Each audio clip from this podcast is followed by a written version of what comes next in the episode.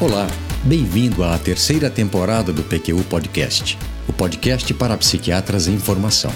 Aqui é evidência com opinião. Eu sou Luiz Alberto Etten e é uma satisfação tê-lo como ouvinte. Com esse episódio do PQU Podcast, completamos a série sobre a estrutura da entrevista psiquiátrica. Hoje eu vou falar sobre a fase de fechamento da entrevista. Relembrando, são cinco as fases de uma entrevista psiquiátrica: o prólogo, assunto do episódio 33, a abertura, abordada no episódio 3, o corpo, tema do episódio 51, o fechamento, que será descrito nesse episódio, e a finalização, objeto do episódio 41. O fechamento é a fase que se segue ao corpo da entrevista. Ele é feito em aproximadamente 15 minutos, em uma entrevista padrão de 50, e é a fase em que o médico mais fala. É nela que ele fornece ao paciente uma ideia do quanto se avançou na coleta de informações sobre o caso dele, diz o que ainda falta, apresenta suas hipóteses diagnósticas, propõe um plano terapêutico explica o que se deve esperar do tratamento em termos de resposta inicial, efeitos colaterais, resposta tardia e duração, entre outras coisas, e ainda esclarece dúvidas que certamente aparecerão. Sean Christopher Shea, na terceira edição do seu clássico Psychiatric Interviewing: The Art of Understanding, de 2017, explica que é nessa fase que o paciente tende a ficar mais apreensivo. Com a proximidade do desfecho da conversa, reaparece a questão: o que, que eu estou fazendo aqui? Acrescidas de outras. Será que valeu a pena o investimento de tempo, de dinheiro que eu fiz?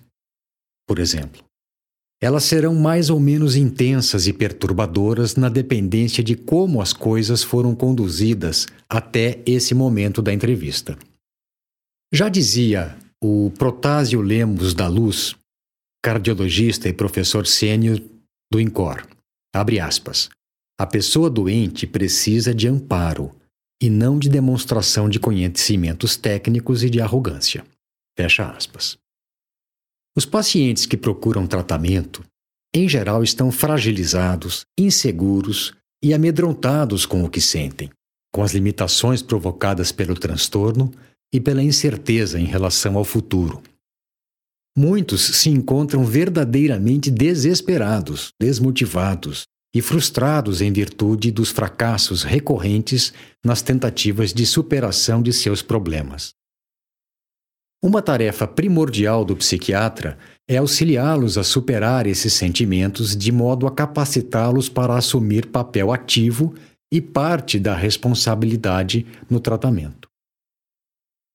Mesmo tendo consciência de que quem procura um tratamento não vem em busca de informações, mas sim de alívio de seus males e de seu sofrimento, é importante saber quais as dúvidas mais frequentes na cabeça do paciente na fase de fechamento da entrevista.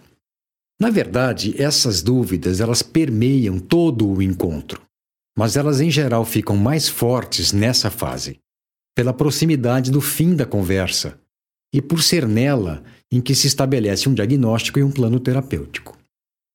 Sendo assim, vamos a elas. De acordo com Shia, essas dúvidas são as seguintes: O que está errado comigo? Será que eu estou louco? Será que eu disse ao médico tudo que eu, eu, o que ele precisava saber? E será que ele entendeu? Ele gostou ou não gostou de mim? Será que meu caso tem solução? Tem um diagnóstico? Tratamento? Quais as opções? O que acontecerá comigo? Será que vou melhorar? O que acontecerá agora? Eu vou ver esse médico de novo? Todas essas dúvidas são naturais e persistentes. O paciente tem todo o direito de conversar com o médico sobre elas em busca de algumas respostas. Verdade que as respostas que o médico poderá lhe fornecer são apenas preliminares e não completamente satisfatórias. Mas ele, o paciente, deve saber disso, ter consciência dessa limitação imposta pela dura realidade de não se ter resposta para tudo.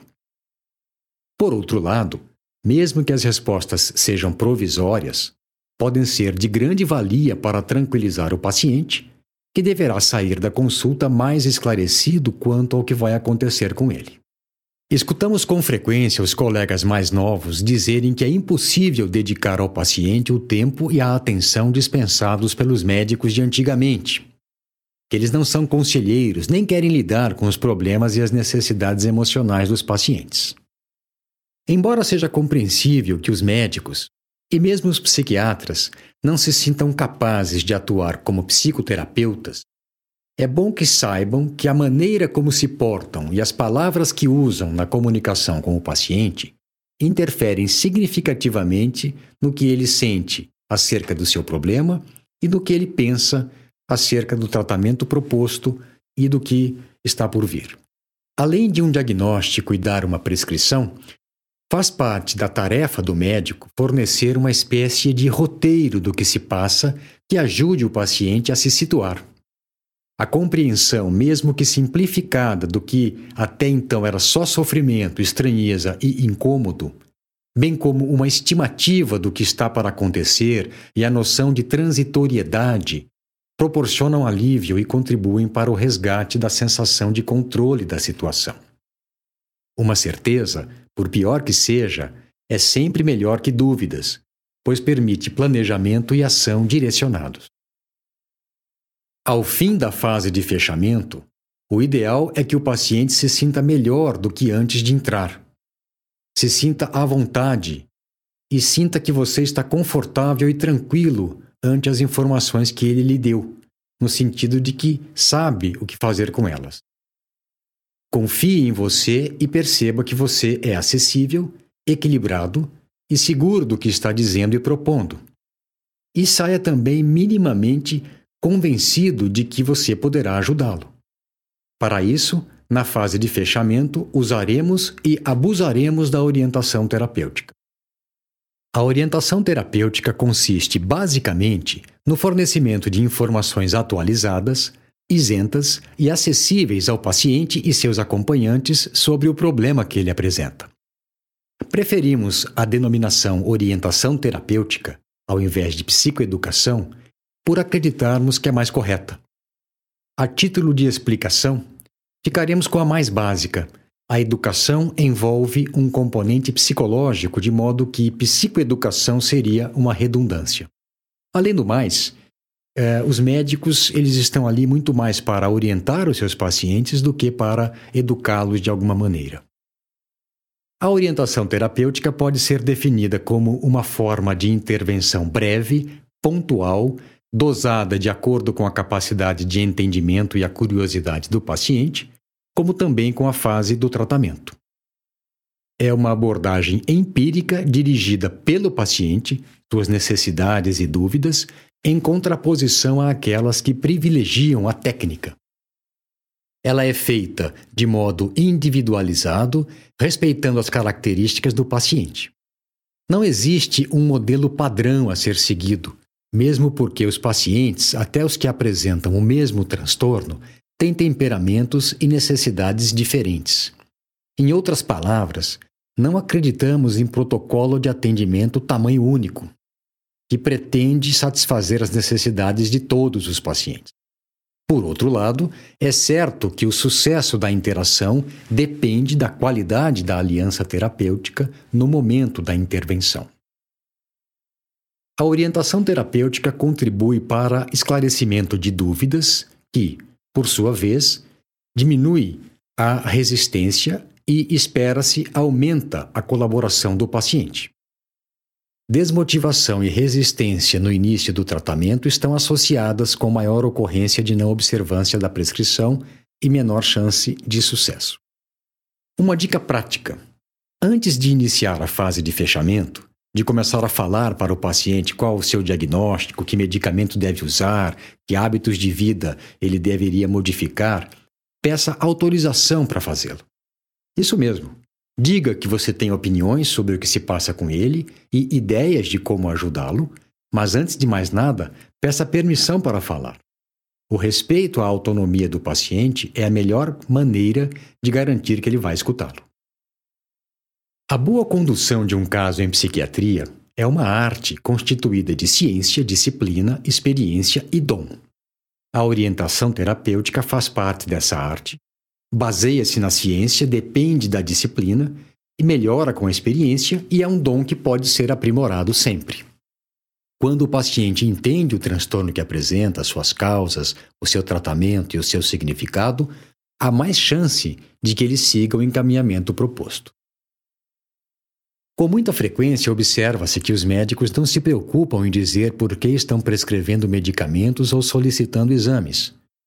Uma explicação sobre o que se sabe acerca do transtorno que o paciente apresenta e sobre o seu tratamento geralmente o auxilia a entender que não está só que outros apresentam problema semelhante e que existem, ou não, tratamentos testados e aprovados.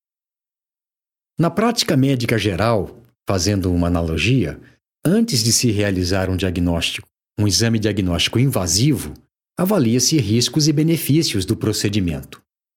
Uma biópsia, por exemplo, não é feita com a mesma frequência que uma coleta de sangue. O mesmo se aplica à orientação terapêutica, ou seja, calcula-se o impacto, positivo ou negativo, da informação e o quanto ela será importante para melhorar a participação do paciente no seu tratamento. Avalia-se também o risco de se fornecer informações precipitada e desordenadamente, algo que comumente ocorre como reflexos da ansiedade do profissional. Aqui vale a regra de ouro nas estradas. Na dúvida, não ultrapasse. Não comente sobre o transtorno se estiver inseguro ou em dúvida sobre o resultado da orientação naquele determinado momento. Pelo bem do paciente, melhor ter prudência. Lógico que o que nós estamos falando não depende só do médico, mas ele sempre deve tentar melhorar e facilitar o diálogo. A maioria dos pacientes que se queixa de ter recebido atendimento psiquiátrico de má qualidade refere que o psiquiatra não pareceu interessado no seu caso, não se preocupou em dar explicações sobre o problema e nem sobre as alternativas de tratamento, e nem permitiu, às vezes, que fossem feitos questionamentos. Muitas dessas queixas, bastante frequentes, diga-se de passagem, podem ser evitadas. Outro fator a ser levado em conta são as diferenças culturais. Inevitavelmente, elas interferem na comunicação. A expressão de sentimentos, o vocabulário e mesmo a postura, o gestual,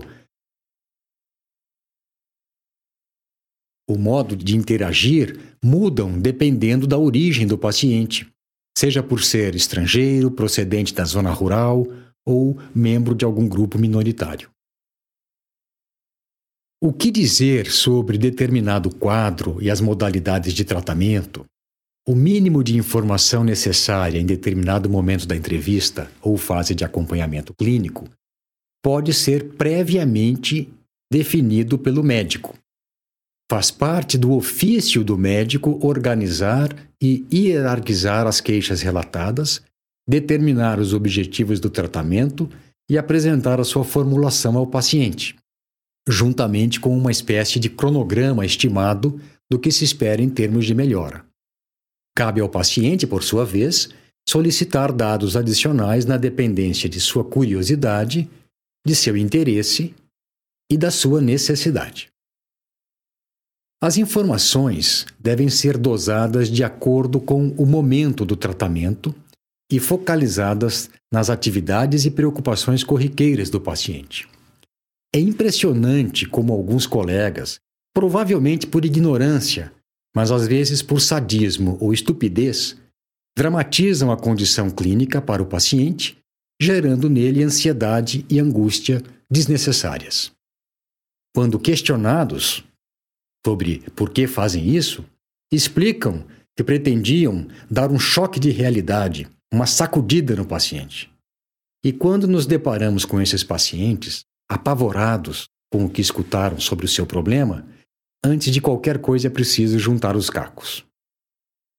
Obviedades para um profissional habituado a atender pessoas com transtorno semelhante ao do paciente que se encontra diante dele podem ser uma revelação preciosa para ele e seus familiares.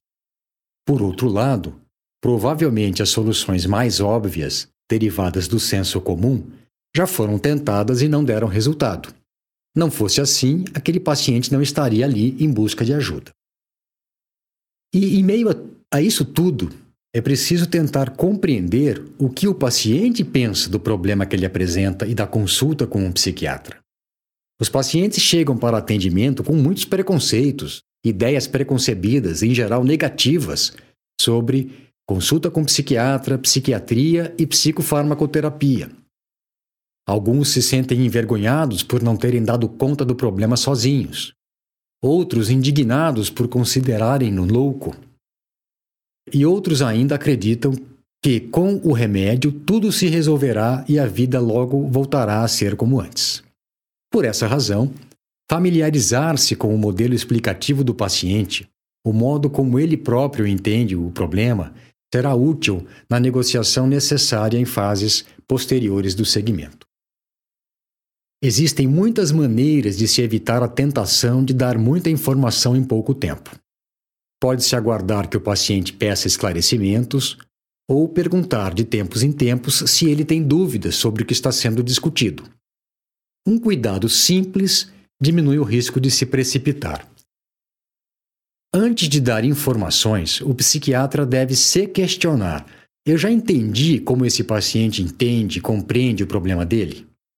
E o que eu pretendo falar é mesmo importante ou pelo menos útil para esse paciente? Vai motivá-lo? Vai ajudá-lo? Se a resposta a essas perguntas for sim, você está autorizado a ir adiante. Entenda bem: mesmo que o foco seja o tratamento farmacológico do transtorno mental, a grande mensagem a ser transmitida ao paciente pode ser sintetizada da seguinte forma: não basta tomar remédio, é preciso tomar atitudes. Nem tudo o que é vivenciado pelo paciente é passível de tratamento medicamentoso. Essa é outra informação de importância capital. Nunca é demais explicitar e repetir quantas vezes forem necessárias que comprimidos ou cápsulas não amenizam raiva, frustração, mágoas ou aborrecimentos cotidianos. A sensibilidade para reconhecer o melhor momento para esclarecimento ou comentário a respeito do que está acontecendo é outro fator a ser considerado. De nada adianta falar muita coisa logo na primeira consulta, quando o paciente pode, literalmente, não estar com cabeça para assimilar o que lhe é dito. Por mais que se tenha cuidado, nunca é agradável receber a notícia de que se está doente. Por mais que se possa pensar no lado bom da coisa, que pelo menos existem tratamentos com eficácia bem estabelecida para a maioria dos transtornos mentais, nem sempre o paciente é capaz de fazê-lo, de, de ver esse lado bom. Quando o paciente está tenso, ansioso ou angustiado com as informações que lhe foram dadas, melhor aguardar até que a emoção mais forte se desvaneça antes de continuar a discutir o assunto. Uma das metas da orientação terapêutica é evitar ansiedade desnecessária. O modo como se comunica uma informação pode facilitar ou, ao contrário, inviabilizar a colaboração necessária para o sucesso do tratamento. A orientação terapêutica se baseia em explicações e esclarecimentos das dúvidas e questões do paciente, sempre em linguagem acessível, de acordo com o nível cultural, educacional e a idade do paciente. O cuidado com a apresentação das informações de forma compreensível, utilizando linguajar menos técnico, talvez seja, além do conhecimento sobre o assunto, o aspecto mais importante dessa fase da entrevista. A comunicação deve ser direta, objetiva e clara, sempre. Também é preferível utilizar termos concretos de frases mais coloquiais na interação com o paciente, mesmo quando se trata de alguém mais culto e diferenciado. Nesses casos, pode-se sofisticar a comunicação com explicações complementares. Para um paciente com esquizofrenia, por exemplo, melhor dizer que o tratamento vai torná-lo menos vulnerável às perturbações que ele apresenta do que explicar que o objetivo é eliminar delírios paranoides ideias de perseguição.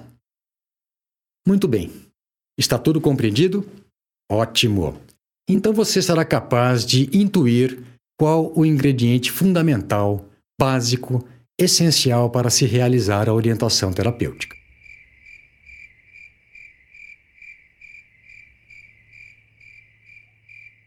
Tempo. É preciso tempo para se fazer isso tudo, com calma e eficiência. Todo o resto conhecimento, experiência, empatia, interesse genuíno adquire-se com disciplina. Mas se você não reservar tempo para colocar em prática a orientação terapêutica, ela não será feita como se deve. E aí os resultados podem ficar muito aquém do que poderiam e deveriam ser. Um fechamento corrido certamente deixará o paciente desconcertado e inseguro acerca do que aconteceu e do que será dele. Para que não seja assim, nessa fase em que o engajamento é crítico para que o retorno aconteça e as recomendações tenham mais chance de serem seguidas, o médico precisa parecer tranquilo, sem pressa e interessado. Se o tempo é restrito, como já dissemos, a nossa entrevista padrão tem 50 minutos. Então, para que essa fase seja bem realizada, às vezes se faz necessário, nos casos mais complicados, abreviar a fase anterior, o corpo da entrevista, ou prolongar um pouco o tempo total da consulta. Certamente as duas alternativas já ocorreram comigo. Há também outra possibilidade: adiar para um próximo encontro a introdução de uma medicação para que ela seja feita com mais tranquilidade e tempo suficiente para esclarecer as dúvidas do paciente. É também na fase de fechamento da entrevista que se conversa sobre a interação com familiares. Se o paciente está de acordo que isso seja feito e, em caso contrário, por que não? Mas esse detalhe, entre aspas, o contato com terceiros, será objeto de outro episódio da série A Entrevista Psiquiátrica do PQU Podcast. Por último, mas não menos importante, não nos esqueçamos de que o médico também dá sinais do que sente ou de como está durante a entrevista. No seu decorrer, gestos, expressões, entonações de voz e a escolha das palavras são cruciais. Seguramente eles serão percebidos e interpretados pelo paciente, e algumas vezes mal interpretados. Ninguém gosta de ser repreendido, advertido ou criticado. Interações que ocorrem muito comumente na fase de fechamento. Mas a maioria das pessoas aceita um profissional meticuloso e atencioso que faça afirmações francas, diretas e transmita segurança. Com esse comentário, encerro esse episódio.